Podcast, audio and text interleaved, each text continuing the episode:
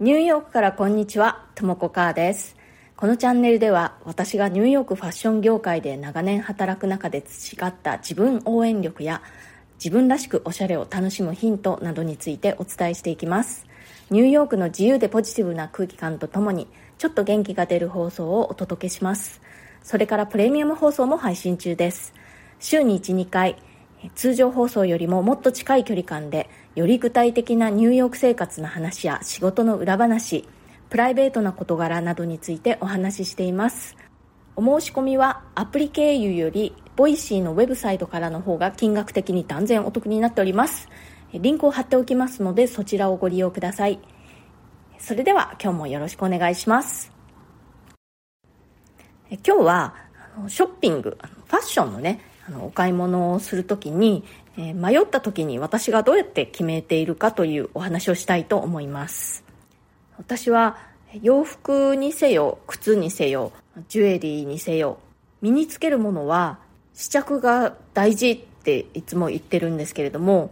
手に取ってねこう見ているだけでは本当に自分に合うかどうかっていうのはやっぱり分かりません。それはサイズであったりあとはお洋服全体の雰囲気とかあと色も、まあ、こうやって顔のそばに当ててみるっていうことでも顔写りがいいかどうかっていうのは大体わかりますけれども実際にやっぱり袖を通してみるとよりピンとくるということがよくあります。なので見ていてねわあこれ素敵だなうんでも似合うかなどうだろうと思った時はとりあえず必ず着てみます。で私はあのオンラインでねお洋服を買うっていうこともすごく多いんですけれどもそういう時は返品条件というのをよくチェックして無料またはまあ非常にローコストで返品できるのであればとりあえず買ってみます。その買ってみるっていうことが試着してみるっていうことになるんですね。そのオンラインショッピングの場合。で実際に店頭で素敵だなって思うものに巡り合った時は、えー、試着をさせてもらいます。で私の場合大体もう袖を通してパッと鏡の中の自分を見た瞬間にこれはありかなしかっていうのはもう判断します。パッと見た時にあいいじゃないって思ったものはとりあえずねあの一時通過という感じであのその時点では合格という感じになってでその後ねもうちょっとじっくりと考えていくんですね。でそのパッと来た時にうーんまあまあかな。なんかいいのかな？どうだろうぐらいの感じのものっていうのはもうその時点で切り捨てることにしています。でもちろんねパッと来た瞬間にうわこれはないわって思うものもあるんですけれども、まあ、そういったものは当然ね、まあ、ないないっていう感じなんですけれども。でそれであの来た時にパッとあ素敵じゃないって思った一時通過したものその後ねじっくり考えていく時にどういうところを見るかというとまずはそのパッと鏡に見た時っていうのは、まあ、正面だけを見ているんですよね。なので、えー、少し後ろ姿だとかあとは鏡から離れてね遠くから見た時のシルエットとかそういったところを見てみます。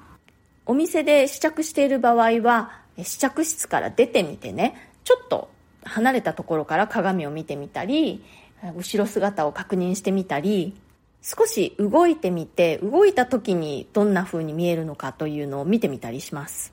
家でねそうオンラインショッピングのものを試着したりしている場合はこの段階で洋服を着ているとしてですねあの靴を履いてみます。そうするとちょっとね見え方が変わったりするのでそんな感じでねもうちょっとだけじっくりと全体のあのバランスとかサイズとかシルエットを見てみます。でサイズがどうなのかというのをこの段階でねまたじっくり見ます。ちょっとこれ丈が長いな袖が長いな私はあのアメリカに住んでいるので大体のお洋服がねちょっとだけ長いっていうことがよくあります。あの日本人女性としてはまあ割と平均身長かなと思うんですけれども私158センチなんですけれどもアメリカに住んでるとね、まあ、とってもちっちゃいということになるのでお直しが必要な場合が結構あります。でその時にねお直しができる感じのお直しと無理な場合っていうのがあるんですよね。お直しするとちょっとこの切り替え線が変な位置に入ってしまう感じになってバランス崩れちゃうなとか裾をね1 0センチ短くするだけでもうバッチリだとかそんな感じでこう簡単にお直しできるかなかなか難しそうかなっていうこととかそういうところを見ます。でそこもクリアしたら2次通過っていう感じかな。そして、えー、次にね着心地がどうなのかということをじっくり見ます、まあ、お洋服とか、まあ、靴でもそうですけれども身につけた瞬間にもうこれは着心地履き心地が最悪だって思うものももちろんありますよね。そういったものはもうどんなに見た目が良くても私の場合はもう却下するんですけれどもパッと着ただけではあんまりわからないけど着ているうちにだんだん何かがこう着心地だとかね履き心地がどこかこう引っかかるっていうのがあるケースってありますよね。そういうのがないかどうかというのをあのよーくね冷静に見てみます。あのお洋服であればもう素材自体が何かこうチクチクするとかね。そういうのであればもちろん、まあ、それはもう却下という感じなんですけれども何かちょっとこう当たる感じがするのが修正可能なものなのかどうか。例えばこうタグが触れているのがちょっとチクチクするだけだったらタグを取ってしまえばいいわけですよね。そういうところをね考えていきます。でお洋服にせよ靴にせよ5分10分だったらね少々着心地が悪くても耐えられると思うんですけれども半日1日とか着ているとなるとねなかなか厳しいものがあります。ででそういうお洋服ってどんなに見た目が気に入っていても結局、まあ、私の場合はですけどね着なくなっちゃうっていうことがもう分かったので見た目的にはすごく好きだけどなって思うものも着心地履き心地がえー、くない場合はもう涙を飲んで諦めます。こんな感じでその商品ねもう買うかどうかっていうのを決めるわけなんですけれども、まあ、全てにおいてとっても気に入ったけれどもお値段がっていうことありますよねでもねあのそこまでバッチリ気に入ったものっていうのは少々値段が張っても結局ね、その後、たくさん来て大活躍して、ある意味ね、こう元が取れるみたいな感じになることが本当に多いと私は感じています。なので、最終的に迷う理由が値段だけの場合は、もうそこまで気に入ってしまうようなものであれば、買っても後悔はあんまりないと思いますね。で、あの、すごく気に入ってるんだけれども、定価商品でちょっとお値段高いっていうものとまあまあ割と80点ぐらい気に入ってるんだけれどもこっちだと7割引きでお値段が安いみたいな2つの商品の間で悩むそういうこともあるかなと思うんですけれどもそういう場合私は絶対にその商品が気に入ってる方にします値段では決めませんなぜかっていうと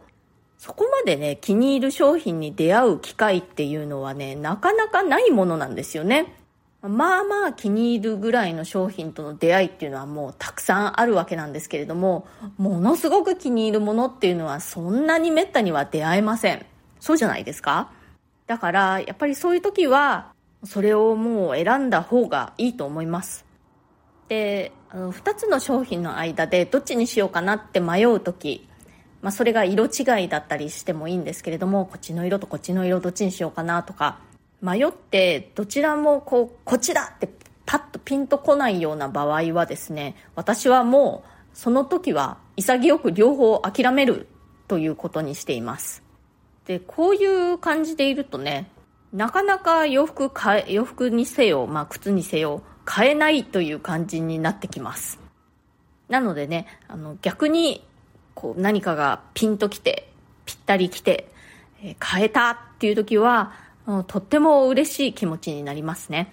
そして大切に着ようっていう気持ちになります。はい、今日はですね、えー、迷った時の決め方というハッシュタグで、ファッションのね、お買い物の時に、迷った時に私がどういう感じで決めているかというお話をしました。私ね、もう本当にお買い物が大好きで、でももうこう、見るのが好きっていうかね、まあ買いたいとは思ってるんですけれども、さっきあの前のチャプターでお話ししたようにね、なかなか買えないっていう感じなんですよね。買う基準を厳しくしているという感じというのかな？まあでもこれも長年の学習によるというか、過去にはね、もういろいろな失敗をして、あの今のようなやり方に落ち着いたという感じです。あとお洋服なんかでもね、こういうのあったら便利だし、着るかな、ま安いし、みたいな曖昧な理由で買ったものって結局着ないんですよね。そうすると、まあ、いくら安いとはいえ、その分無駄にお金を使ってしまったことになるし、まあ、クローゼットのスペースもその分無駄になるし、そういうことを何回もやって、めったに物を買わないスタイルに落ち着いてきました。でもね、本当に、あの、買わなくても見るだけでもお買い物は大好きです。あとは人のお買い物も自分のお買い物だけじゃなくてね、人のお買い物でも大好きです。今日の放送が気に入ってくださったら、チャンネルのフォローや SNS でのシェアなどもしてくださるととっても嬉しいです。それから、差し入れのお礼をしたいと思います。リネンさんから、私がね、コロナに2回目、やられていたということで、